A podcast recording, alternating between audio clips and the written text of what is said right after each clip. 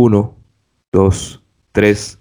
Bienvenidos a Salud Integral, donde la salud lo es todo. Un capítulo más. Este, hoy vamos a hablar de CrossFit con uno de los atletas que yo conozco. En realidad no tengo mucho camino en, en conocerlo del CrossFit. Tengo mis puntos de vista con respecto a este deporte. Me encanta en realidad, es algo que, que para mí ha sido un descubrimiento bastante bueno para mi cuerpo y para mi mente. Walter, Walter es un joven atleta, me contó que eh, estuvo participando fuera del país. Es bastante bueno desde mi punto de vista. Cuando yo iba a entrenar al, al box de él, me, me causaba impresión, la forma de entrenar, la forma de disciplina, porque también entrena solo en, ocasiones y entrenar solo es, es algo que yo admiro. ¿Qué tal, Walter? ¿Cómo estás? ¿Cómo estás? ¿Todo bien? Pura vida, pura vida. He dicho. Este, hice una pequeña introducción, pero te voy a dar el chance de que nos digas quién es Walter. Ok. Sí, bueno, yo en realidad de formación soy periodista, aunque no parezca. Sí, soy periodista, estudié comunicación con énfasis en periodismo en la UCR y ahí tengo publicidad, me faltan como algunos cursillos también como para terminarlo, pero saliendo del cole, en el último año, en el 2014, bueno, yo era vaguísimo, la verdad no me gustaba hacer deporte.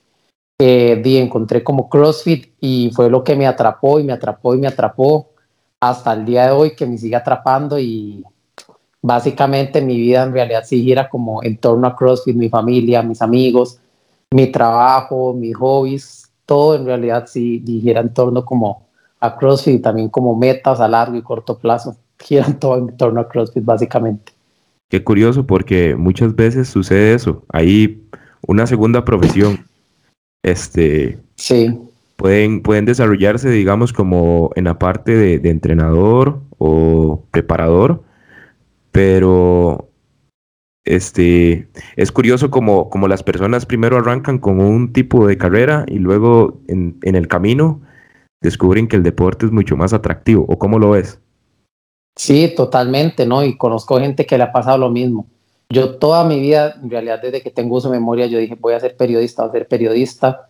Desde que tengo, de no sé, mamá dice que desde que tengo tres años digo lo mismo. Llegué a la U, y llegué a la U que quería, que era la UCR, y el primer semestre, todo bien, digamos. El segundo yo dije, yo creo que esto no es lo mío, pero es muy difícil, yo siempre lo he hablado y, de los podcasts que yo escucho, es muy difícil decirle a alguien, y más aquí en Costa Rica, como yo quiero dedicarme a hacer algo de deporte, porque el deporte se ve como un hobby, no sé, como algo que realmente pueda llegar a ser serio, digamos. Entonces, y yo sabía que CrossFit era lo que me gustaba un montón. Y siendo 100% sincero, durante la U, la U nunca fue mi prioridad. Mi prioridad siempre fue trabajar. Sí traje en cosas de comunicación eh, y todavía a veces hago cosas freelance de comunicación.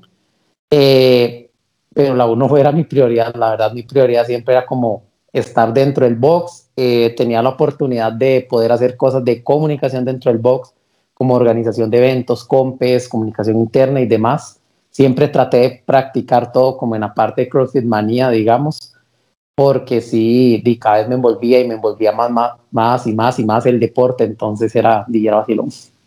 Es, es curioso eso que me estás diciendo de, de que el deporte a veces es como no una profesión, sino más bien como un entretenimiento o incluso a veces a las personas que practican mucho deporte se les tacha como vagos.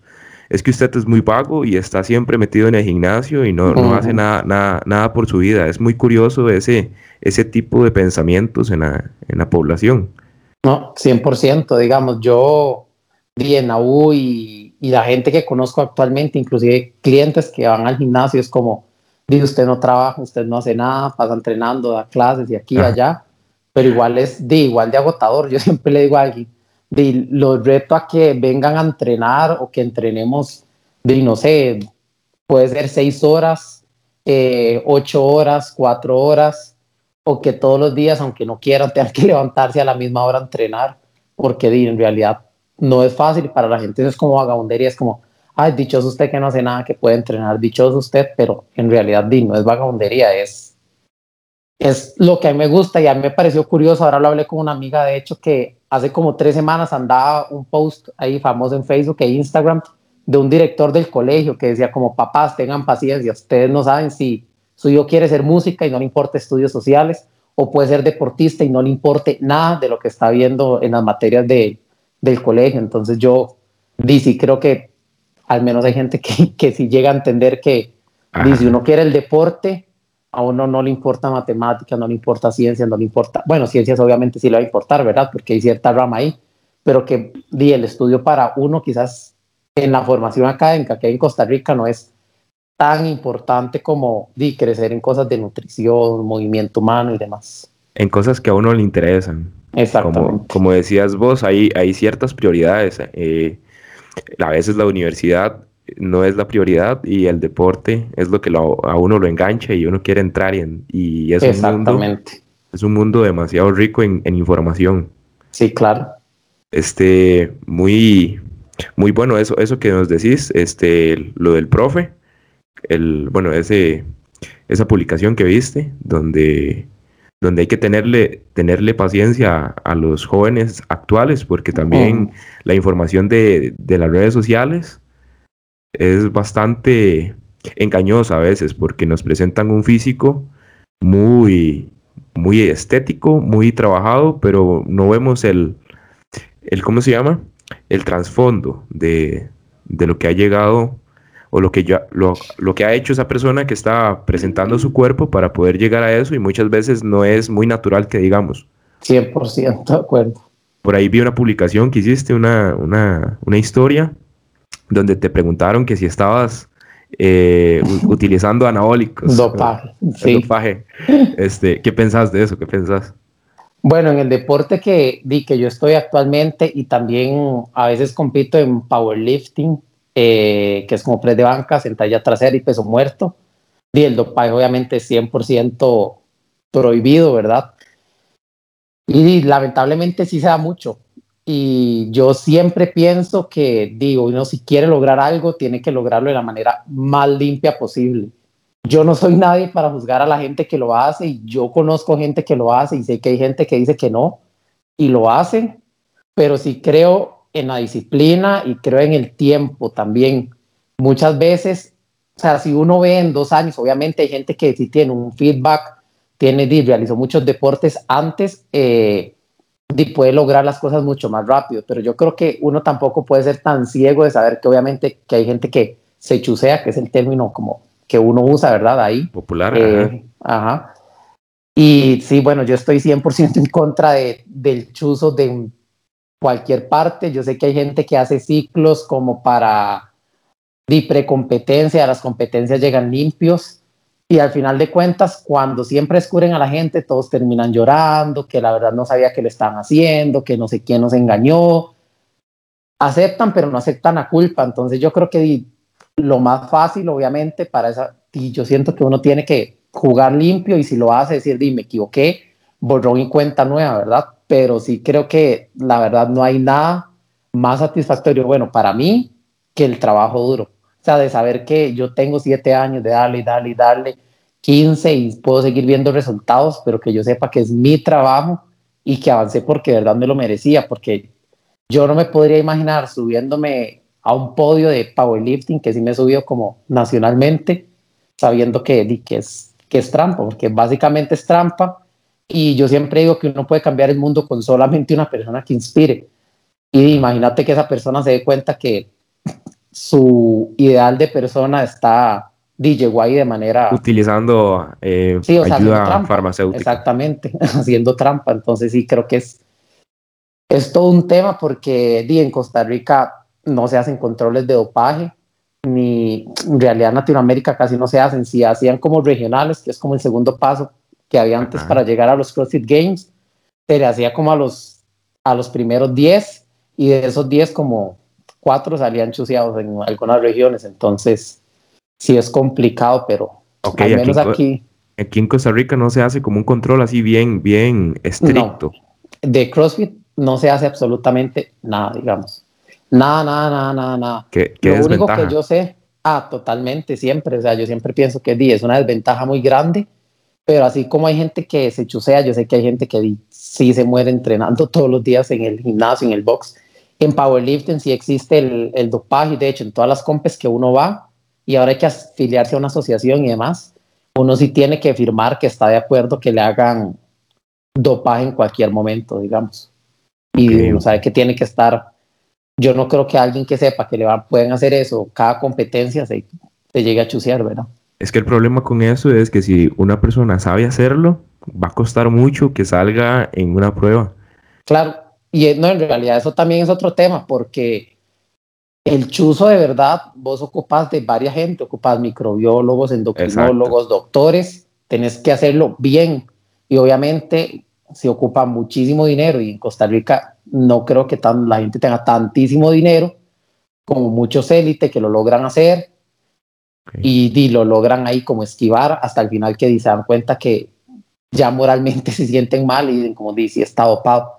O sea, lo que se meten aquí yo no creo que sea algo natural y por eso di, al final de cuentas uno ve como las consecuencias a nivel de salud que di, también son terribles, digamos. Claro, este, muy importante eso que decís, el, el, ciclo anabólico lleva un proceso, está el pre, el durante y el post, que, que bueno, lastimosamente en Costa Rica es, digo lastimosamente porque no, no lo satanizo tampoco, pero el uso de, fármacos es ilegal, por lo tanto los que lo usan lo están encontrando de forma este, Exactamente. ahí clandestina, este, con fábricas o proveedores no muy, muy seguros, que digamos, y ahí es donde vienen las consecuencias. Nosotros no vemos en, noticias, digámoslo así, de, de casos de infartos o, o, algo relacionado con eso, pero hay, digamos, como ataques de corazón camuflados de deportistas mm, porque tal vez tal vez se fueron a correr o tal vez fueron a andar en bici o estaban nadando y les dio un paro cardíaco y lo y lo vieron como, como tal, como paro cardíaco, no mm. como un efecto a través del, del uso inadecuado del, del, fármaco. Sí, claro, no, 100%. Yo creo que es un vacío muy grande que hay, por eso yo creo que la vía correcta siempre es de, de trabajar duro, al menos en este deporte. Yo sé que hay deportes en los que de lo que importa es el físico y no importa qué tanto viaje tengas que pagar de forma no natural para llegar, y mientras logres el objetivo, todo bien, pero creo que di, en mi caso, en el deporte que, que yo practico y que me gusta competir, digamos, de no, uno no debería de hacerlo. Y debería ser más limpio, porque si no hay este, como categorías, digo, digámoslo así, categoría dopados, categorías naturales. Igual pasa, igual pasa con, con, con, varios deportes, en realidad es, es, es, un tema complicado, es un tema complicado. Sí, yo creo que siempre va a ser un tema complicado, de uno ve hasta las Olimpiadas que cinco años después les quitan las medallas a los rusos, a los chinos, aquí y allá, porque salen dopados. Entonces yo creo que de mentira que Costa Rica hace la excepción. La excepción. Exacto. ¿Y, y cómo ve este, Walter una, una forma efectiva de progresar en el CrossFit? ¿Qué, qué, nos, qué nos, dirías para poder progresar de una forma efectiva sin utilizar ningún tipo de ayuda externa o anabólica sintética? Primero, yo creo que la frase eh, está hablando un día eso es con un ex compañero del colegio, como literalmente creer en el proceso. O sea, si uno cree, ningún proceso va a ser lineal, altos, bajos y demás. Y yo creo, bueno, también uno depende de los niveles que hable, porque si yo hago CrossFit por salud, yo entiendo que hay movimientos que no los voy a poder hacer porque no tengo las habilidades físicas, llámese movilidad, no tengo potencia desarrollada todavía y demás. Entonces yo acepto que no puedo hacer eso y modifico las cosas y le hago caso a mi entrenador. Si ya uno piensa un nivel más avanzado competitivo, maneras de progresar de fijo, de fijo, y tener un buen coach, un buen programador, que no sea que cualquiera llegue a apuntar en la pizarra lo que hay que hacer, lo que se inventó ese día, tiene que haber O sea, tiene que haber un objetivo claro, tiene que saber ese entrenador si uno tiene movilidad, de qué no tiene movilidad, si tiene lesiones, si tiene patologías. Eh, por ejemplo, el entrenador que yo tengo ahorita, di, tengo que llenar un cuestionario médico ahí, tengo asma, este, me quebré el pie, tengo un menisco de la rodilla roto, soy tieso en los hombros, en la zona torácica, o sea, él tiene que saber absolutamente todo. Eh, que cuando estaba como en quinto del colegio comencé a hacer desórdenes alimenticios porque no quería ser gordo, este, entonces a veces dejaba de comer, o sea, son cosas que él tiene que saber, ¿verdad? Entonces yo creo que es encontrar a alguien con el que uno haga clic y uno sepa que puede trabajar a través del tiempo. Después, la paciencia, definitivamente. Paciencia, paciencia, paciencia.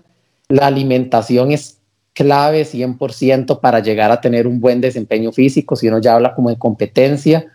En CrossFit se usa algo, no importa yo creo cuál dieta sea, o sea, vegetariana, carnívora, paleo, lo que sea, pero sí de los macros se habla demasiado en CrossFit, o sea, ni un gramo más ni un gramo menos de lo que uno no tiene que comer, que esa es la parte más difícil para mí de cumplir porque me gusta comer todo.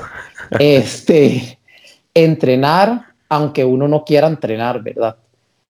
Eh, y entrenar no me refiero a seguir solo el plan, o sea, llegar a morirse en el gimnasio.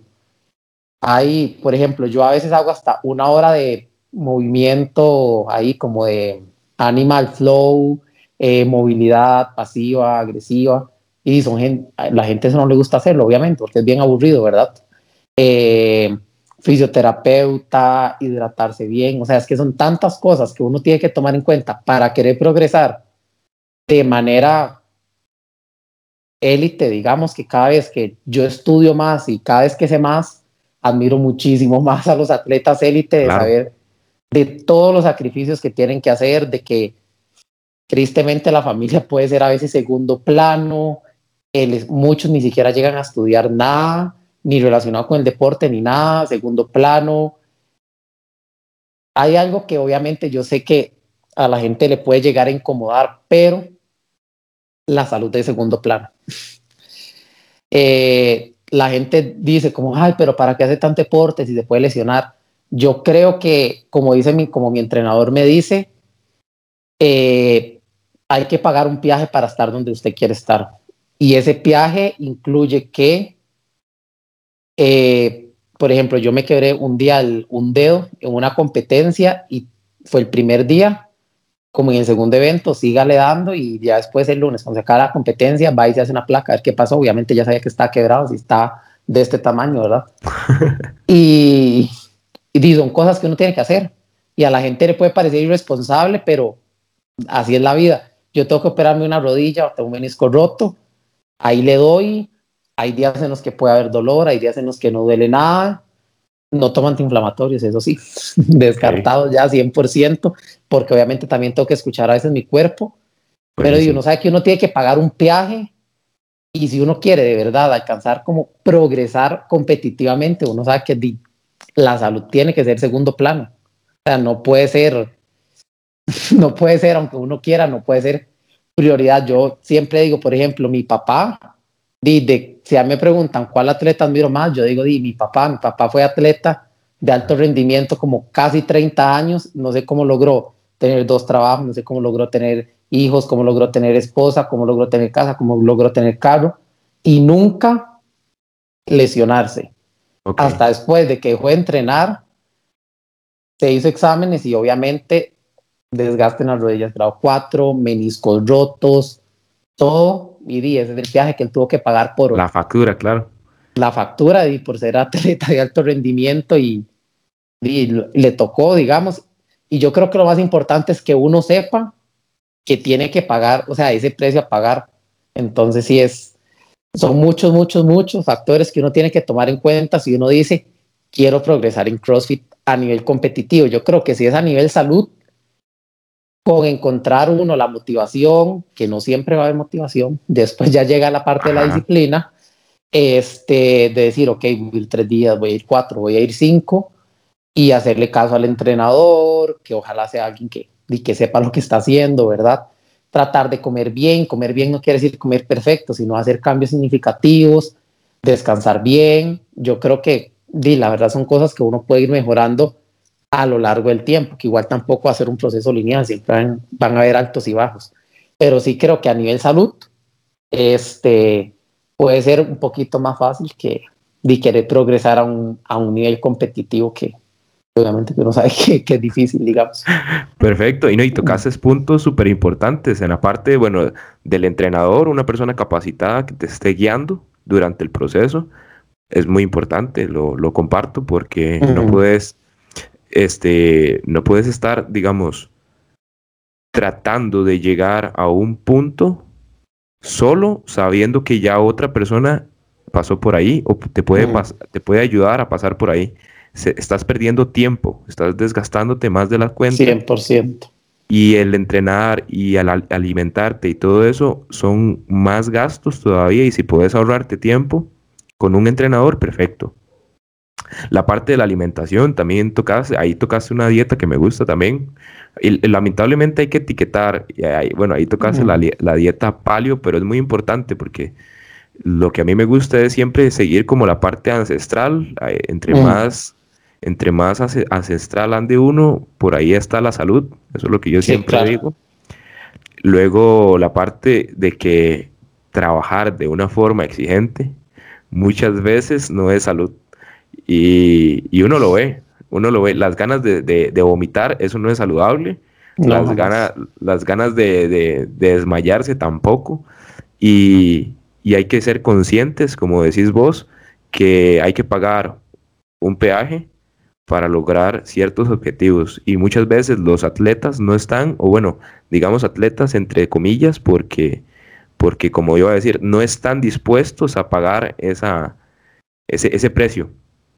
Sí, no, claro. Y también, digamos, hablando ya, pagar ese precio realmente monetariamente, yo sí lo he hablado con varios amigos, bueno, y la gente, digamos, la programación que yo pago, y si, es, si uno se pone a ver si es bastante cara comparación de lo que uno puede encontrar como en Costa Rica, ¿verdad?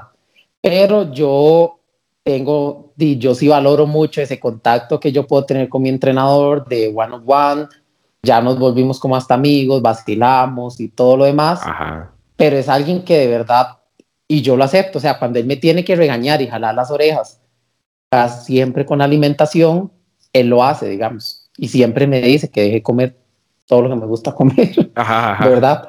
Pero en Costa Rica eso se valora muy poco. O sea, en Costa Rica yo creo que vos le decís a una persona y que en realidad es poquito eh, a nivel mundial, ¿verdad? Obviamente, que tiene que pagar 120 mil porque te envíen día a día por mes tu plan de entrenamiento, la gente va a decir, yo no lo voy a pagar, yo prefiero salir, yo prefiero comprarme eso. Y otra cosa es que no todo el mundo lo puede pagar también, ¿verdad? Exacto. Entonces, yo sí creo que es, es como es complejo porque a mí a veces hay gente que me dice como yo es que de verdad yo quiero ser demasiado bueno, no sé qué y no sé cuánto, o buena. Y yo siempre digo, no quiero escuchar grosero ni nada, pero yo digo, ok, tiene 100% plata para fisioterapeuta cada vez que le duele algo, ¿verdad? Punto. Tiene plata para pagar nutrición, para comprar la comida que tiene que comprar, porque a veces yo como cosas que ni siquiera quiero comer, pero yo sé que tengo que comerlas porque me van a ayudar.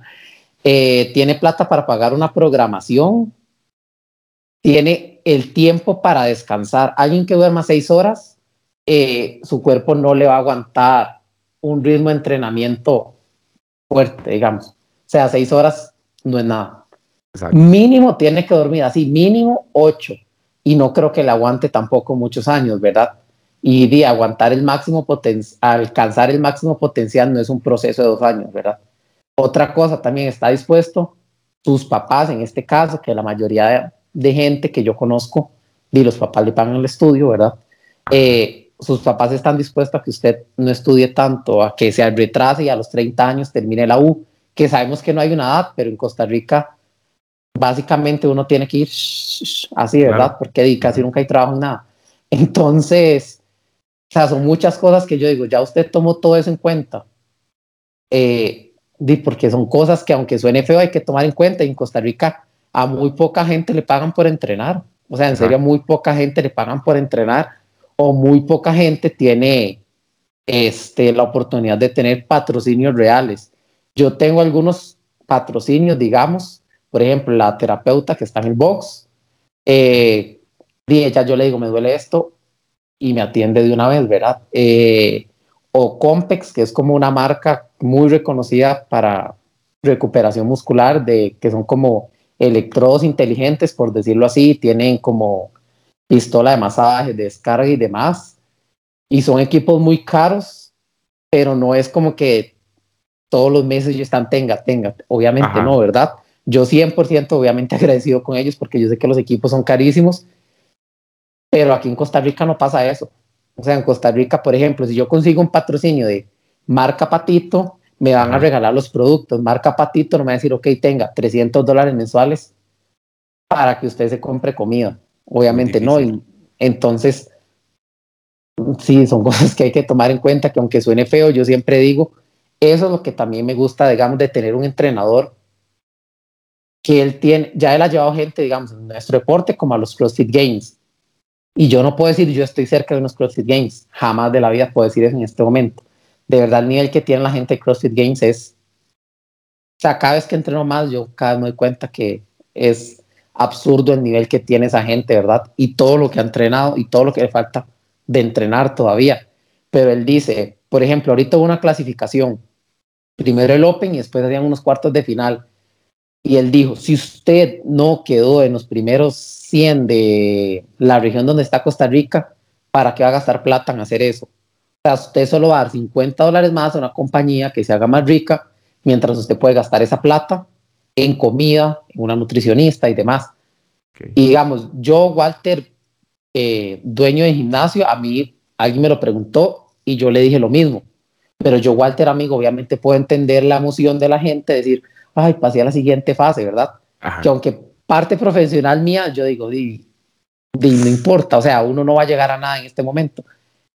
Como amigo, obviamente, 100% van a tener mi apoyo, pero claro. yo sí, o sea, sí pienso que, que, es muy difícil, hay que ser realistas y, y también lo otro, bueno, lo de la salud, que di, muy poquita gente está dispuesta a pagar ese precio. O sea, de verdad, yo, la gente que conozco, todavía no he conocido a nadie 100% que yo sepa que está dispuesto a sacrificar su salud, digamos, por, por llegar a un buen nivel, digamos, que sepa que, que a los 50 años va a ocupar reemplazo en las dos rodillas o algo así, que son cosas que pasan, que la gente diga que no, son cosas que pasan. Entonces, eh, dice yo todavía, di, creo que Costa Rica al ser tan nuevo en deporte como élite, porque digo, uno sabía como uno decía así, Claudia Paul y ya ganó. Uno no sabía todo lo que hacía ella. Que inclusive se les puede generar, por ejemplo, yo a veces he competido en powerlifting y dejo de comer desde el viernes al desayuno hasta que me pesen el sábado al mediodía.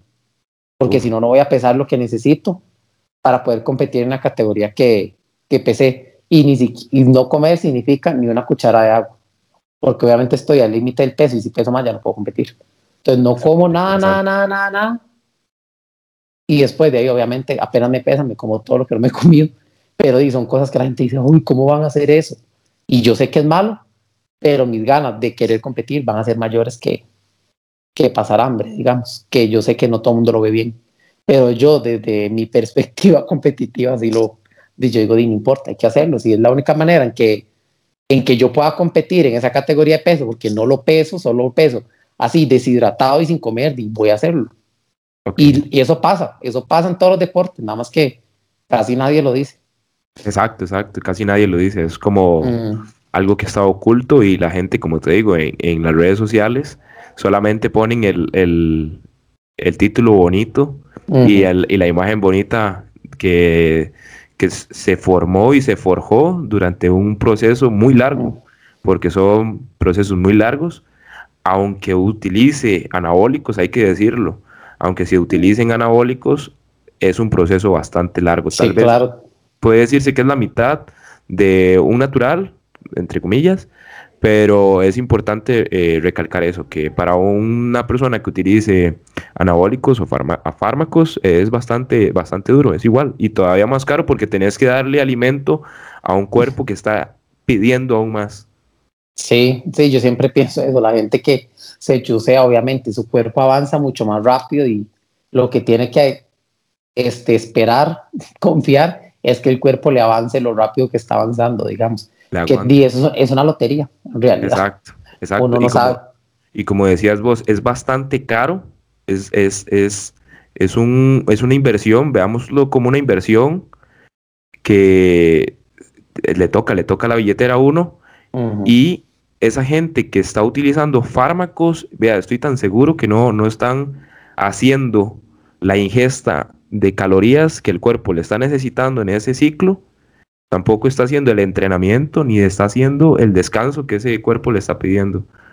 No, de fijo, yo creo que por eso di, al final siempre terminan teniendo consecuencias que son un, di, que son un poquito feas. Un factor ahí negativo para su salud, claro. Exacto. Eh, eh, nos hablaste que, bueno, dijiste Walter, dueño de un gimnasio, ¿verdad?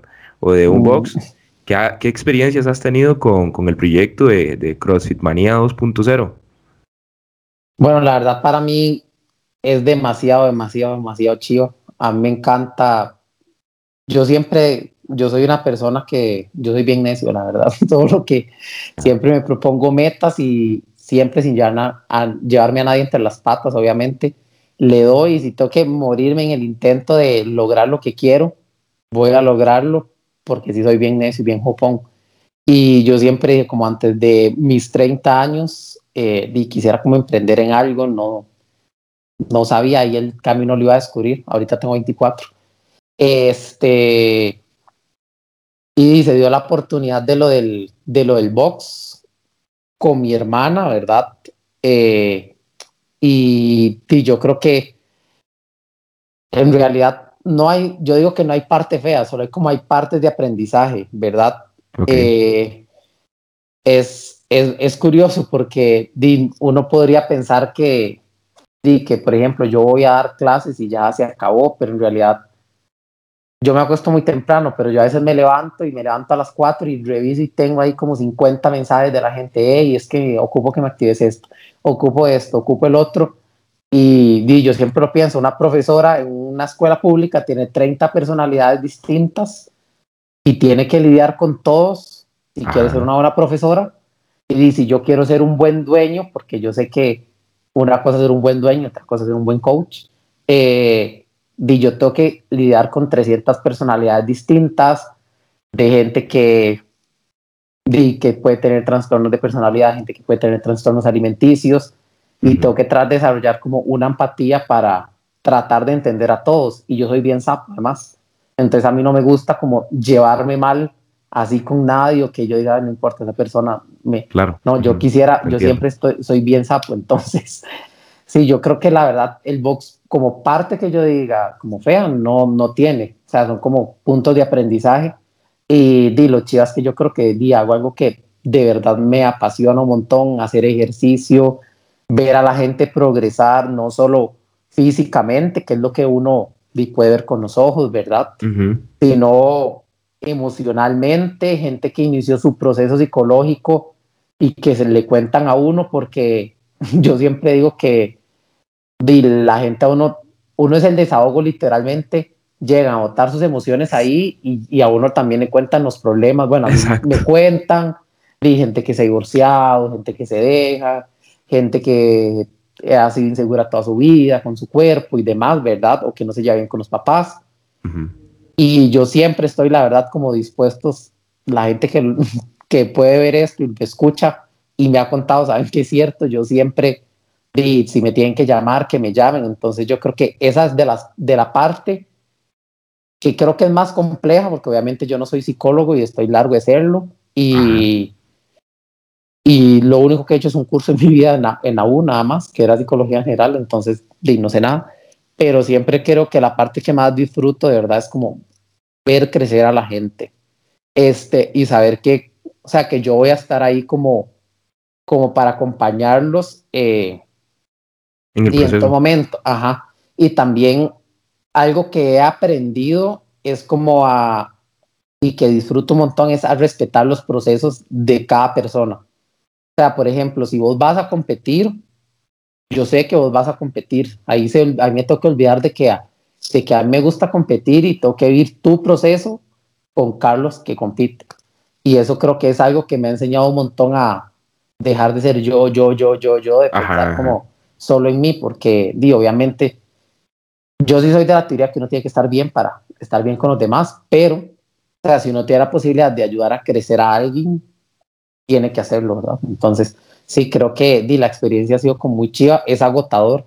Con el COVID todavía sigue siendo un poco más agotador, es, es algo muy incierto, pero creo que, que con esfuerzo y además tenemos clientes muy chivas, la verdad. Yo creo que no me puedo que sí, los, yo creo que los clientes, la verdad, se han comportado como súper bien. Obviamente siempre va a haber gente difícil, gente que no es tan difícil, hay de todo, pero creo que una parte muy importante es que no sé si nosotros oyentamos quizás con nuestra personalidad a la gente que puede ser muy difícil, pero la gente que nosotros tenemos siempre muestran como, como el apoyo con el box.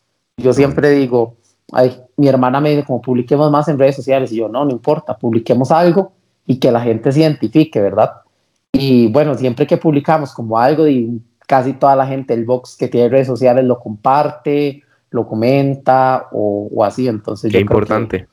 Creo que, di, eso es lo, eso es con lo que di, con lo que yo me quedo porque creo que la gente se siente como como cómodo y también ver eh, la experiencia por ejemplo de la gente que la gente llega a poner como mi segunda casa, mi lugar favorito, mi lugar seguro y demás. Yo como dueño, o sea, más que dueño, porque yo siento que no, más que obviamente las pautas iniciales de reglas y demás que hay que cumplir, yo nunca he marcado como yo soy el dueño y ustedes tienen que hacer lo que yo digo. Obviamente no, ¿verdad? Porque primero, creo que esa no es mi personalidad. Soy un poquillo como culo suave, perdón por la expresión. Entonces, o sea, yo sí me siento como muy feliz, la verdad, con la experiencia que hemos tenido con, el box y espero que día así siga siendo y me siga moviendo tanto como me mueve ahorita por bastante tiempo. Qué bueno, bro. Ahí tocaste un punto que es tu edad. En realidad no sabía que tenías 24 años. Ya sé que este, parezco de 30. Bro, no, nos, nos, pasa lo mismo. A mí también me, calculan bastante edad y y es por el, tal vez por el, por la barba, digamos. Digamos que es eso. Este, pero qué importante, digamos, la madurez y el enfoque que has desarrollado. No sé si eso te lo desarrolló el CrossFit como tal, el deporte, o fue el estar implicado ahí con tu papá, porque me dijiste que él es o fue atleta élite. No sé si por ahí viene, por ahí viene. Bueno, mi papá, como para poner en contexto, mi papá fue como este árbitro FIFA, este, se llama igual que yo, Walter Quesada. Este, entonces, creo que es como una mezcla de todo un poco, porque lo necio, lo insistente y lo perseverante, definitivamente mi mamá me lo enseñó y así he sido como desde el, desde que yo, desde el día uno que yo recuerde de mi vida, mi mamá ha sido así bien necia y todo lo que quiere lo logra. Y mi papá luchó eternamente conmigo para que tuviese disciplina con el deporte luchó hasta que dejó de insistirme, lo logró. hasta que dejó de insistirme que tuviera disciplina y demás, lo logró. Entonces, y con el CrossFit, creo, este, yo solía ser quizás una persona, creo que quejumbrosa, negativa, este, y mis amigos lo pueden decir, Gabo y André, que era con los que entrenaba al puro inicio, y yo creo que ellos dos me ayudaron la mayor parte de mi actitud, de mi cambio de actitud, porque yo me lo reconozco también, que fue, o sea, que sí cambié demasiado mi actitud. Sí, bueno, parte de ellos, ¿verdad? Y el CrossFit sí me ha hecho bastante resiliente. Creo que la actitud de forjar y forjar y forjar y ser más disciplinado, creo que el CrossFit me ha hecho darme cuenta que de verdad yo puedo lograr las cosas que me propongo, porque me ha enseñado que todo va a suceder en el tiempo que tiene que suceder, que no toque adelantar las cosas. ¿Por qué? Porque las veces que he tratado de adelantar las cosas con CrossFit, de que quiero progresar más rápido, ¡pum! Tome, algo me pasa. Entonces yo creo que he dicho, la vida me enseñó como suave. Todo tiene un tiempo tranquilo, ahí progreso. Y yo recuerdo que al inicio yo siempre di, escuchaba como de fortaleza mental y demás, y, y di, no sabía qué era, y era súper débil de mente, súper débil de mente, y yo creo que ahora mis mejores cualidades como atleta, digamos, es que creo que tengo una mente bastante fuerte, que fue por lo que algo que dijiste al inicio, que entreno solo la mayor parte del tiempo, y creo que el CrossFit sí me ha, me ha forjado que tener una, un carácter bien fuerte y una, una fortaleza mental ahí bastante fuerte. Qué bueno, este, y es súper importante gestionar las emociones, es, es, muy importante. Y si, y si vas a estar, bueno, a mí también me sucede eso, y si uno va a estar con la parte de, de recibir personas y como que viene como que viene en combo. Si vas a ser entrenador, tenés que tener el papel de psicólogo. Sí, sí, yo siempre pienso eso. La gente te va a venir y te va a contar cosas que vos no pediste que te contaras. Vos agradecido vas a recibir esa, esa información y si no tenés una fortaleza emocional y mental vos, no vas a poder dar un consejo congruente. Sí, no, y también obviamente son gente que uno no conoce, entonces no sabe ni cómo se va a tomar lo que uno dice, que eso también es otra cosa que di agradezco como el de CrossFit, que tal vez antes yo podía ser un poco más grosero para decir las cosas y di, interactuando con gente y demás, yo me doy cuenta que tengo que ser más meticuloso, cuidarme más en cómo formulo mis, mis respuestas, ¿verdad? Claro, como, Pero sí creo que eso es muy interesante como en la parte del, emprendimiento, uno, uno aprende que en realidad tiene que ser más empático, más, más cuidadoso con, cada, con cada palabra que uno da como respuesta o, como, o como uno comparte sus ideas. Y no solamente porque uno tiene un negocio, sino porque querés no aparentar, sino porque querés dar tu mejor versión a las demás personas. Exactamente. Sí, yo siempre pienso eso, quizás la gente que llegó aquí en al box en el 2015, que encontraron a un Walter que estaba saliendo del colegio, inmaduro, tonto, este, y con un desorden de emociones quizás, o di que uno está formándose la personalidad con 17 años, ¿verdad? Todavía Quizás digan que ahorita yo me puedo comportar de una manera hipócrita porque así no soy yo, pero realmente no es que así no soy yo, es que yo creo que el Walter de ahora obviamente no va a ser el mismo que hace siete años, ¿verdad? Entonces, creo que sí, a uno le ayuda un montón como irse forjando y ya desarrollar esa empatía o comportarse de cierta manera es Sí, ya, ya uno ya lo ya es natural de uno. Ya es algo, es algo que uno lo hace constantemente. Que por dicho es algo bueno, digamos. Claro. es como un cambio negativo. Claro. Es como, como, el, como el entrenamiento, pongámoslo así. Si vos lo haces constantemente, tratando de mejorar todos los días, te va, te va a mejorar, te va a mejorar, te va a mejorar. Sí, sí mi entrenador siempre dice como, trate de ser 1% mejor todos los días nada más. Kaizen. no se exija más. Kaizen. Excelente. ¿Quién influye? ¿Quién influye a Walter? Hay un montón de gente. Ajá, Creo que la, yo tengo la, bueno, no sé, yo lo veo como una bendición, ventaja de que yo puedo decir que sí tengo amigos de verdad. Quizás como en la parte deportiva, admiración, lo que dije mi papá, que de verdad yo no sé cómo logró hacer todo eso, porque yo me pongo a dimensionar y yo digo, no sé cómo alguien con 20 años tuvo esa visión y determinación de tener tres hijos, de formar una familia, ser un buen esposo, ser un buen papá, tener una casa, tener un carro, ser un buen hijo, ser un buen hermano, tener los trabajos, ser otro buen colaborador. Entonces yo creo que de verdad a nivel macro, como la persona que yo más admiro definitivamente es como di mi papá en la formación de que es como lo que yo quiero ser, ¿verdad? También di mi mamá me influye demasiado como y su determinación, yo siempre la veo que es igual de él y de él y de él. Entonces yo creo que son cualidades que sí, he visto desde el día uno de mi vida y, ya me gustan y me gustan un montón. Eh, mis hermanos, creo que mi hermana, yo lo veo, por ejemplo, mi hermana antes no siempre era como miedosa con el emprendimiento y ya ahora es como se manda sin miedo. Obviamente hay cosas que todavía le pueden seguir costando, entonces yo creo que esa parte de ella de de ver que no tiene miedo o que puede tener miedo, igual lo intenta, me influye, me influye un montón. Y la parte de mi hermano que yo que es como, siempre es como una armonía ahí total que yo soy demasiado, sí, yo soy muy intenso, yo todo lo quiero ya, quiero hacer esto, quiero hacer otro, quiero estar en 10 lugares a la vez, entonces yo veo que mi hermano es como súper armonioso, entonces yo digo como lograr esa armonía hasta en el deporte es demasiado importante para concentrarse en hacer mejor los entrenamientos, en respirar bien y demás. Eh, mis amigos, la verdad, los amigos que yo tengo me, me influyen un montón.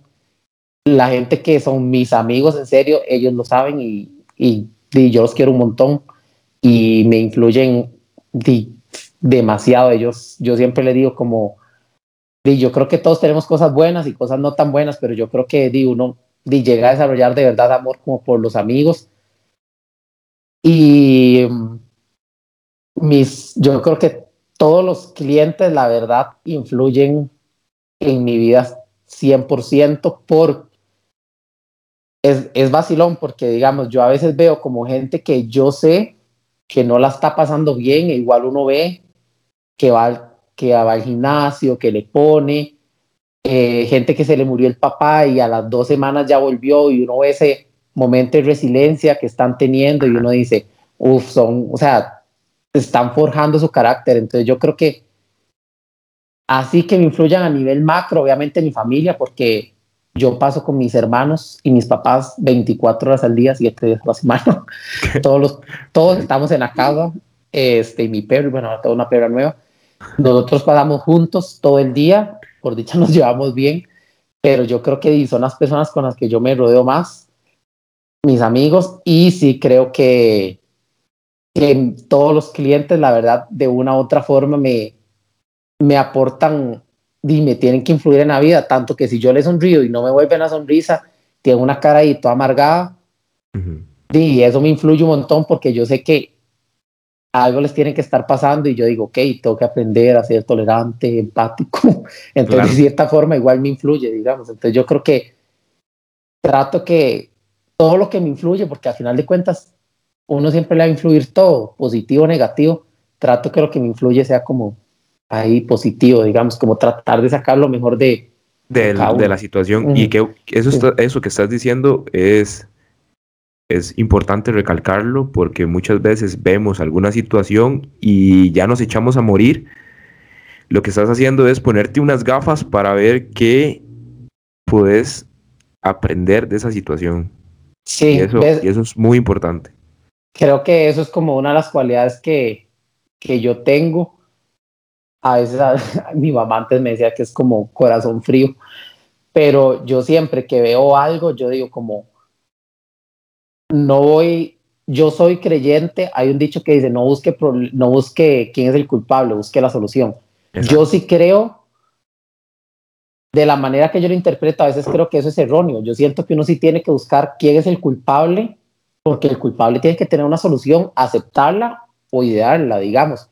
Entonces yo siempre digo, si hay un problema, por ejemplo, que yo tengo una discusión con vos y yo vi el del problema, yo tengo que yo tengo que internalizar que yo fui el problema y tengo que buscar una solución o dejarme guiar por vos, porque tiene que haber una solución. O sea, solo la muerte no va a tener solución. Exacto, exacto. Pero sí creo que la verdad a mí sí me gusta tener problemas, digamos, como que sí me encanta como los retos que, y que la vida me ponga. Siempre trato de, de aprender bastante de, de aprender de, de ellos. Ajá son, e, son experiencias y cada experiencia te va a aportar algo positivo para tu vida. Dije, dije, dije gafas, voy a explicarme porque las gafas hacen referencia a que hay algunas personas que andan gafas de mosca mm. y hay otras que andan gafas de abeja. Las que andan gafas de mosca ven mierda por todo lado. Mm. Y las que andan gafas de abeja ven cosas dulces y flores, digámoslo así, la, mm. las partes más bonitas que, podemos ir obteniendo. Es importante también ser realistas en algunas ocasiones, de, decir, ok, esto sí es una mierda, pero mm. también buscar, como decís vos, el problema para poder solucionar de raíz eso que está ocasionando eh, tan, tanto, tanto mal, digámoslo así. Sí, y otra cosa es que, bueno, yo sí, yo sí creo como en la parte de la psicología, ¿verdad? Entonces, hay muchas cosas de la psicología que dicen que nadie va a ser responsable de las emociones de uno. Entonces, tanto uno, o sea, yo no puedo esperar que la gente me arregle a mí, ni la gente puede esperar que yo los arregle a ellos, ¿verdad? Entonces, eso a veces puede ser un poco egoísta para la gente, pero yo, así como mi círculo que yo siempre me rodee, cercano, cercano, sí la gente que siempre tiene quejas de todo, que siempre tiene un pero para todo, que si uno le dice A, llora que tiene que hacer A, cuando uno sabe que A es lo bueno, y la gente lo sabe, yo le digo, hey, vieras que te estás quejando un montón, no te quiero hacer camino. Y yo, yo se lo digo así muy honesto, porque la verdad, yo no quiero esa vibra cerca mío porque no va con mis objetivos de vida. Y siempre que yo estoy o que me quiero quejar de algo, ¿verdad? Lo que hago es escribirlo y me quejo ahí mismo en un cuaderno y lo escribo hasta que ya yo diga, nadie tiene por qué estar recibiendo mis quejas. Obviamente yo tengo, de poco comentar mis problemas con mi familia, con amigos que yo los comento, pero nunca le digo, hágase responsable que no sé, que hoy me peleé con mi mamá y ando de chicha y ando escupiendo ahí a todos mis amigos fuego. No, obviamente, el único responsable de esas emociones soy yo y escupan el cuaderno o escupa hacia adentro, pero no escupa a los demás. Entonces yo creo que en eso, en quién me influye, sí, eso sí me cuido un montón en, en qué dejo que realmente entre a mí, digamos. Pero qué bueno que tocaste el punto porque hay una frase que dice, si usted no gestiona sus emociones, sus emociones lo van a gestionar a usted. Y con respecto a alejarse de las personas que no te influyen cosas positivas y solamente están viendo el lado negativo de la vida, que, que madre hacer esto, qué pereza, que, que si podemos hacerlo otro día, que posponen y posponen, ponen muchos peros. Dicen que nuestra personalidad o la mayoría de las cosas que nosotros hacemos es la media de las cinco personas que nos rodean. Y eso es muy importante porque si vamos a estar rodeados de personas negativas, da, por hecho que, vas a ser negativo. Pero muy importante lo que decías de tus amigos que, te influían de una forma positiva, disciplinado. A fin de cuentas, te aportaron ese, ese, ese hábito de la disciplina que, y que te estuvieron impulsando para entrenar y entrenar. Sí, no, yo siento que, sí, la verdad, eso es, hay mucha gente que piensa que eso es, que eso es egoísta y que uno tiene que ser ahí el buen samaritano, que ayuda a todo mundo con sus emociones, pero ya cuando uno estudia, bueno, estudia es muy, es, sí es muy profundo, cuando ya uno entiende un poco más la parte psicológica y uno sabe que cada quien tiene que llevar su proceso de sanación con sus cosas, uno se da cuenta que, de que uno no puede ser ese buen samaritano que le arregla los problemas a todo el mundo si yo no estoy bien. Y Walter, eso que dijiste que anotabas en una libreta o cuaderno o papel, ¿viene de algún lado o simplemente es, es tuyo? Es un, una ah, práctica tuya. No, no, sí lo, sí lo, sí lo, o sea, ya lo he practicado por, por psicología, digamos. Como no escupa fuego a los demás, o sea, es, su propia mierda a usted mismo, porque nadie puede ser responsable de sus emociones. Qué bueno, qué fue, qué bueno. Este, ¿te gusta leer? No, soy terrible. Yo tengo déficit atencional, entonces soy terrible para leer. Ahí trato de leer, digamos, ahorita como que ya más deporte o así. Sí leo, de hecho ahí está leyendo como un libro de un entrenador ahí de béisbol. Pero así que yo me siente, por ejemplo, en el colegio para mí es un martirio sociales, ciencias y eso era un martirio porque de verdad no me, o sea, lo que yo no leo y no lo puedo llevar a la práctica es, para mí es terrible. Si yo de leer así, que yo te diga que he leído un libro en mi vida, mm, sería mentira. O sea, obviamente entrenamiento y eso sí he leído, pero no, es un libro que yo te diga, te puedo mencionar autores y eso. Ok, ok. Este, y es, y es curioso porque en realidad este, va muy influido también a la parte del sistema educativo que es muy, muy obsoleto, digámoslo así, muy quedado en la parte de recomendar o enviar como tarea algún libro para leer a los estudiantes. Y es triste como los, los alumnos los, desde niños les enseñan a tener cierta este, repulsión a la lectura, pero estoy seguro que si encontrás un libro que te apasione relacionado con el CrossFit o el deporte o lo que vos te guste en relación a la psicología, digámoslo, eh, vas, a, vas a tratar de leerlo lo más rápido posible. Esa es mi lucha eterna, la lucha eterna de mi mamá en la escuela y en el colegio. Yo nunca, o sea, no puedo sentar a leerme. Marianela. A, leer un nombre, jamás eso. Es que, y voy a ser muy honesto, yo tengo mi amiga de, de siempre, Paula, y ella lo sabe, en el bus, cogíamos aquí en la esquina de mi casa y lo ah. que durara llegando al colegio, ese era lo que yo leía el libro y lo que dijera Wikipedia o Google, no voy a mentir, no voy a hacer, no voy a mentir ni me voy a engañar, eso era lo que yo leía y fuera de literatura inglesa, inglés oral, inglés escrito, lo que sea, ese era mi, ese era mi estudio de la lectura. Yo nunca, nunca pude leer un, un libro jamás de la vida. O sea, no, no puedo.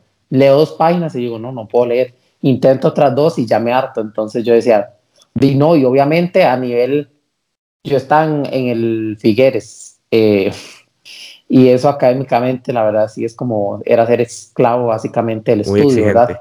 Ajá. Y di, obviamente un, la gente, uno decía, yo me sentía mal de yo decía, no, pero porque yo no puedo leer, yo tengo que leer, tengo que leer hasta que obviamente entiendo que no todos somos iguales y que yo no soy menos porque no me gusta leer y simplemente no me gusta leer y ya. Exacto. Mm. Y, y, y, lo que pasa es que en, el colegio, en, en, como decía, en el sistema educativo, te ponen libros o cosas que realmente no nos interesan y, mm. y también aplican exámenes. Hay una imagen muy famosa que es que ponen a un elefante, a un mono, a un pez y, el examen es subir un árbol. Entonces ya se sabe quién va, va a salir bien en, ese examen. Y es, es, bastante triste. ¿Alguna serie que me recomendés o que nos recomendés que te haya causado alguna obsesión? Tampoco sos de series. no, es que yo, en serio, yo soy muy intenso. Yo sí siento que me pongo, por ejemplo, si ahorita estuviese aquí sentado sin hablar con vos, yo siento que perdí todo el tiempo de mi vida, digamos porque no estoy interactuando. Entonces, digamos, yo no tengo Netflix, no. Sí, yo soy muy chancletudo, ¿verdad? Y la UCR me hizo más chancletudo. Entonces, eh, la última serie que vi es Sky Rojo de Netflix, que, le, que es como de. Yo lo veo desde mi perspectiva chancletuda, es como de denuncia social sobre la trata de personas. No lo veo en que me caliento todo y demás con prostitutas y demás, no. Yo lo veo desde, desde la perspectiva de chancletuda, de denuncia social, de que lo que es realmente la trata de personas, y esa fue como la última que vi, y sí me pareció demasiado impactante, la verdad, la vida que, que viven esas, las personas que trabajan para alguien más en la parte sexual, que me asombraba, ella decía como, no sé, al final ella decía como al año y sumaba a la gente y eran como tres mil no sé cuántas personas con las que tenía sexo al año. Entonces, y se la recomendé como a varias gente. Y, y, a una persona, obviamente no voy a ampliar más la situación, ¿verdad? Logré impactarlo de manera positiva para que dejara de ver como nightclubs o esas cosas como de como algo, una... un centro de diversión, algo de distracción. Exactamente, exactamente. Entonces yo dije, ya, ya mi meta está hecha. Porque con solo una persona que logré impactar, yo dije, ya alguien se dio cuenta que, de que hay un problema de trasfondo y que, y que un nightclub no es divertido, digamos. Walter, Puede ser divertido real. para las personas. Sí. Eso es tan real. Este, y cuando uno lo ve, como, como te estaba diciendo, con esa, ese tipo de gafas, de, de ver que uno la puede estar pasando peor y realmente uno es un privilegiado. Uno, uno vive en, lujos y, hay que agradecer. Sí, de hecho, yo siempre, la gente que me conoce, yo siempre le digo, desde mi perspectiva de privilegio, porque ahora que hablamos del estudio, de hecho, yo sí me he topado con gente que dice, valore su estudio, ¿verdad? Y yo les digo, es que por ejemplo, si a mí me preguntan por qué yo estudié, yo estudié por mi familia que no pudo estudiar. ¿Por qué? Porque a mí me entristece demasiado, por ejemplo, llegar a una familia, ya sea paterna o materna, un domingo a una mesa y decir, chiquillos, estudien para que ustedes sean alguien. Eso a mí me revuelve el estómago. De hecho, ahorita ya estoy ahí con la voz baja. me revuelve el estómago, me da ganas de llorar porque no sé qué nos han metido en la cabeza que para llegar a ser alguien uno tiene que estudiar, ¿verdad? Uno, yo siempre le digo, mi mamá lo sabe y se lo repito todos los días, que puedo, mis tías, mis tíos, o sea, ustedes ya son alguien, ustedes aportan a la sociedad, porque si vos te pones a ver y vos tenés tu mamá, tu papá, tus abuelos o tíos que no estudiaron, naturalmente, porque la sociedad así lo ha dictado, ellos sienten que ellos son menos que la gente que estudió. ¿Por qué? Porque algún, y eso no debería ser así jamás de la vida. Entonces yo siempre le digo, mamá, yo estudié por la gente que no puede estudiar, pero yo por mí no hubiese estudiado. ¿Por qué? Porque yo estudiar lo vi como un proceso natural desde que abrí los ojos. O sea, yo sabía que yo fui el kinder yo nunca me tuve que preguntar, ¿tengo bulto para ir a la escuela? ¿Puedo ir a la escuela? No, yo fui a la escuela. Yo nunca dije, uy, ¿será que mis papás me mandan al colegio? No, vaya al colegio. O sea, era un proceso que yo lo vi súper natural, lo vi lineal y después va a la universidad. Obviamente me esforzaba un montón y era bien sapo. Si me sacaba menos de 90 me enojaba conmigo y todo lo demás porque sí era muy intenso con la excelencia, ¿verdad?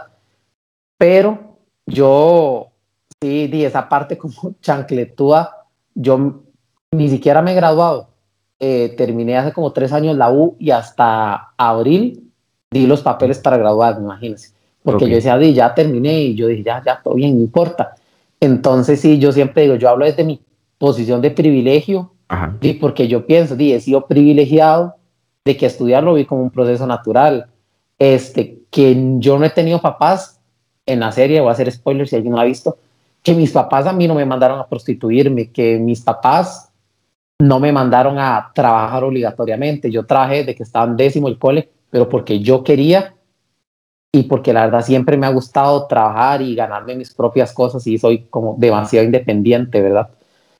Pero si no, yo creo que eso es demasiado importante y siempre lo recalco y hay gente que me dice que, que para mí todo es machismo, que para mí esto, que yo soy un chancletudo y a mí no me ofende que me lo digan, pero si es eso que dijiste, para mí es demasiado importante y trato de dejárselo a cada persona que, con la que siempre hablo, de que yo hablo, bueno, yo y mucha gente que conozco hablamos desde, desde una posición de privilegio, desde que yo ahorita en este momento y estoy en un sillón y yo sé que hay gente de mi edad que está en la calle, digamos.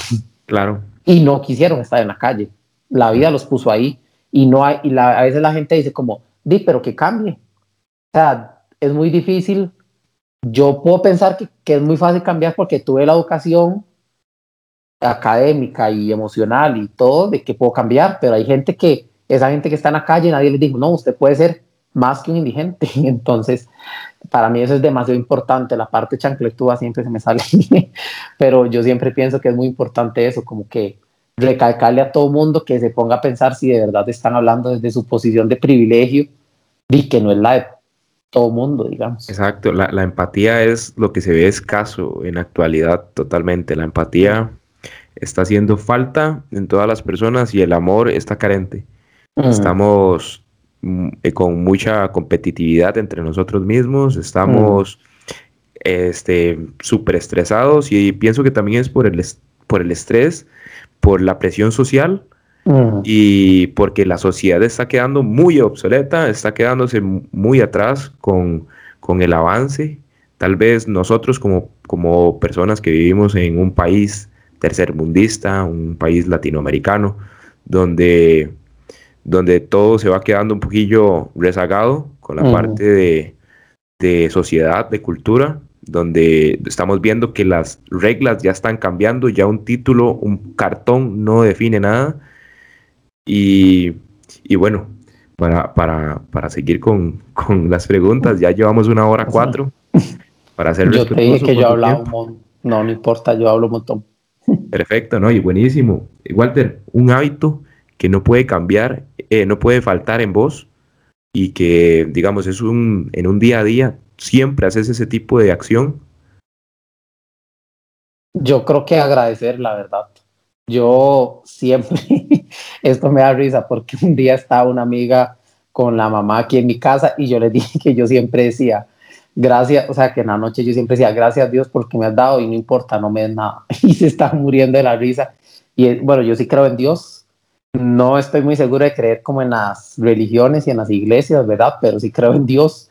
Y ellas están muertas de la risa porque, di, es la verdad, yo siempre digo eso, yo digo, di, no me den nada, dame lo que vos crees que tienes que darme, nada más. Pero siempre doy gracias de, y de poder hacer todo, ¿verdad? Y de que las cosas me salen como yo quiero, pero no por suerte en la vida, sino porque di, soy esforzado, digamos. Y siempre pido eso, que por favor nunca me haga conformista. Lo único que, pero no se lo pido a Dios, le pido a la vida. Nunca me haga conformista, siempre hágame. Es, es ambicioso, pero yo siempre digo, hágame querer más a la vida. Yo siempre digo, vida, hágame querer más y más y más y nunca me deje ser conformista conmigo mismo. Claro, eh, muy bueno el, el, el hecho de, de, agradecer, que eso, bueno, muy pocas personas lo están haciendo, en realidad están viendo como que de que llegó a su vida y ya porque, porque le tenía que caer y a él le tocaba o a ella le tocaba ser eh, y vivir de esa forma. Hay que agradecer porque las cosas, como, como te estaba diciendo, las cosas pueden ir peor, pueden estar de, de una forma mmm, más, más, exigente, digamos, en vivir, mm. o como una prostituta o como un indigente que no desean estar en la calle. Nosotros debemos de agradecer todo ese tipo de acción, tener una cama y, y es parte de, de, mejorar nuestra fuerza emocional. Siento yo que imaginar ese, ese tipo de escenarios, ¿qué, haría, ¿qué haría uno, qué haría en esa situación?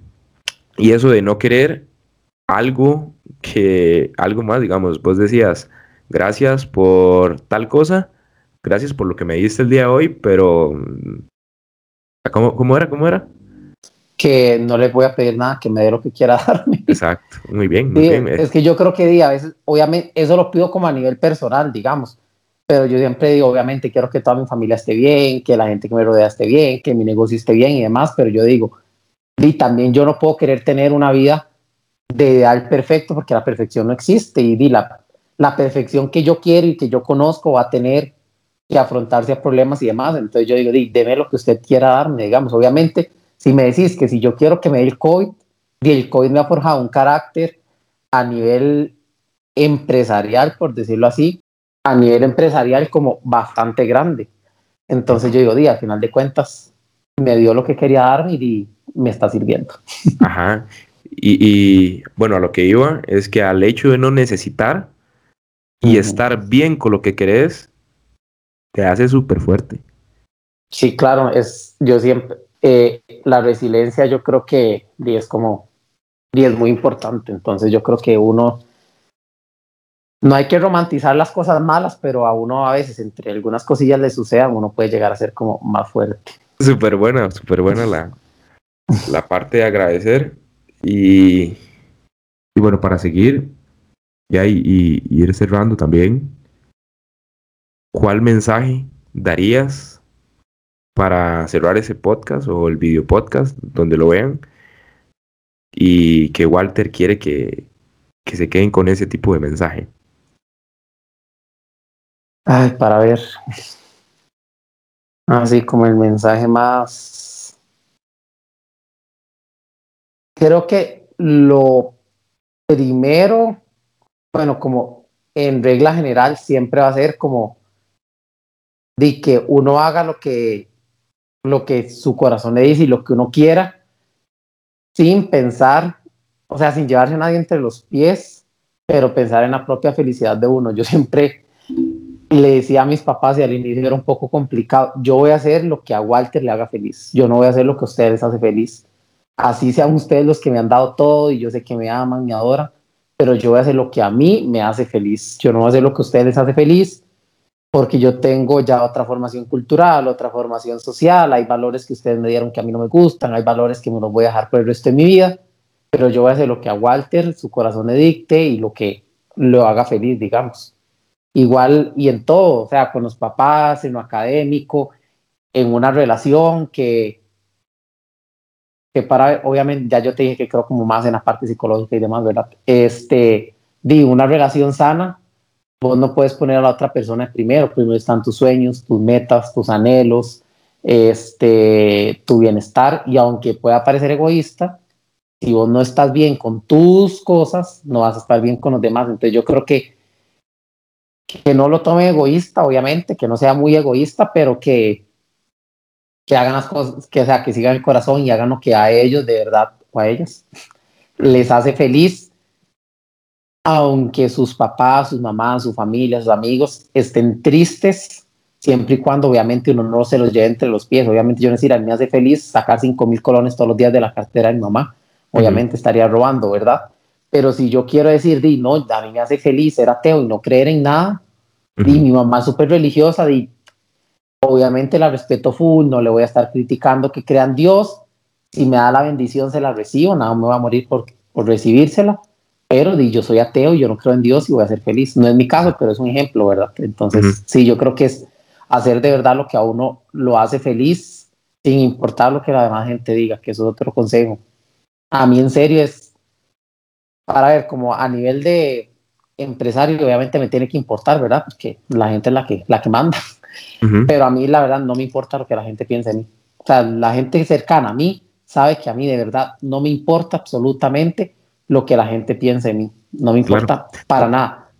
Y, y, es bueno, hay que verlo como, ok, CrossFit Manía 2.0 y Walter. Estamos hablando de, de, eh, de, dos cosas diferentes. Ajá. Para CrossFit eh, Walter está diciendo que claro que le importa la opinión. 100%. Y, para formarse, para formarse él como persona y seguir desarrollándose, en realidad sigue su instinto, lo que dice su corazón y es algo que es importante que las personas aprendan porque se están guiando por lo que las demás personas le están diciendo y eh, se están quedando con miedos, se están quedando limitados, no están saliendo de, donde quieren salir por miedo al juicio de mm. que le darán las demás personas.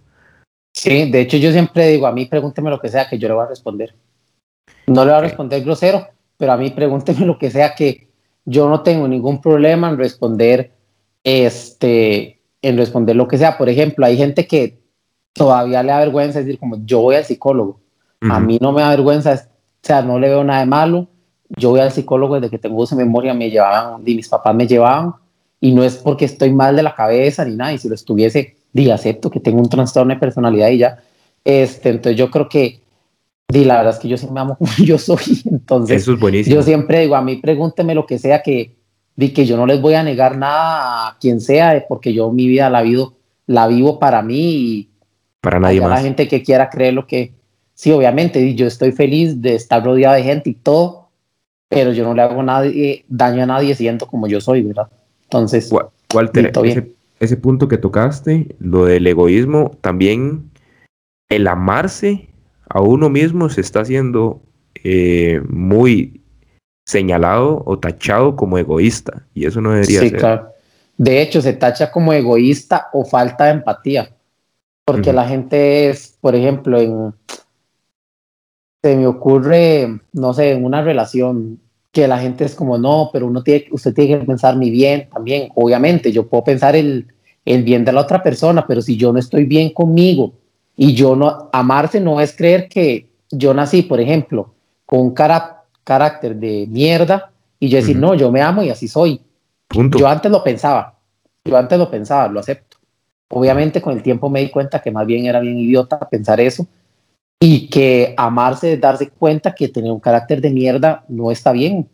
O sea, amarse es desconstruirse y construirse y eso yo creo que es un proceso constante de, de la vida, o sea, construirse, desconstruirse y ahí es, y vas, así va a ser hasta el día que, tía, hasta el día que uno se muera. Entonces yo creo que no hay que ser egoísta en pensar que uno siempre, que ya nací con esa personalidad y ya, pero la gente tampoco puede pensar que es egoísta, que uno se ponga de primero y porque uno, todos somos un mundo y uno tiene que estar bien con uno para estar bien con los demás.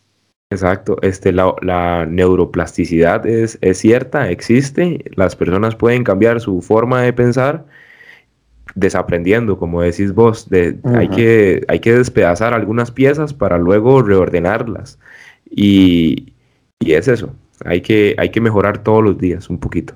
Sí, no, no, 100%. Yo soy 100% partidario de eso y sí creo que obviamente no va a ser un, que no es un proceso corto, no es un proceso fácil, pero y que no todo el mundo está dispuesto a pagar, obviamente, porque es más fácil decir, yo soy así, el que me quiera hablar, que me hable y el que no, que no me hable.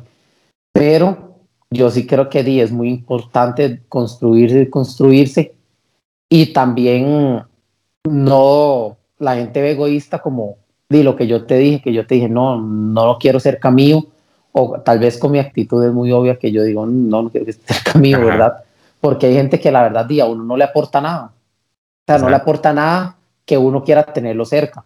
Que ahí estoy hablando del Walter, Walter, Walter, ¿verdad? El Walter, Walter social, no, el Walter CrossFit Manía. No, buenísimo, buenísimo. Buenísimo, Walter. Este, para cerrar ya ahora sí con, con, con, todo esto, algún saludo que quieras mandar ahí a tus compas que ya los estuviste nombrando. Voy a un saludo general porque después me olvidado un nombre. Buenísimo. Sí, no, no, la verdad, yo estoy 100% agradecido con mi familia, con mis amigos, con mis clientes, con, con Dios, con todo. En realidad, en la vida sí estoy demasiado agradecido de, de, las cosas buenas que me pasan y de los problemas que, que me presento. Excelente. Redes sociales, bueno, ahí las voy a poner también en la descripción de, de, YouTube y, y en, la, parte de Instagram. Walter Quesada, así salgo en Instagram. Ahí para que lo vayan a ver. Hoy subió, bueno, él pasa entrenando todos los días, yo creo hace levantamientos muy pesados, bueno, desde, mi punto de vista. Estos días aún más, por eso le dijeron que, que si estaba utilizando fármacos. Que me chuseaba. Pero, no, hombre, es buenísimo. Buenísima nota. No, muchísimas gracias. Y ahí Muchas gracias a vos. que ocupes, me decís. Excelente. Pura vida.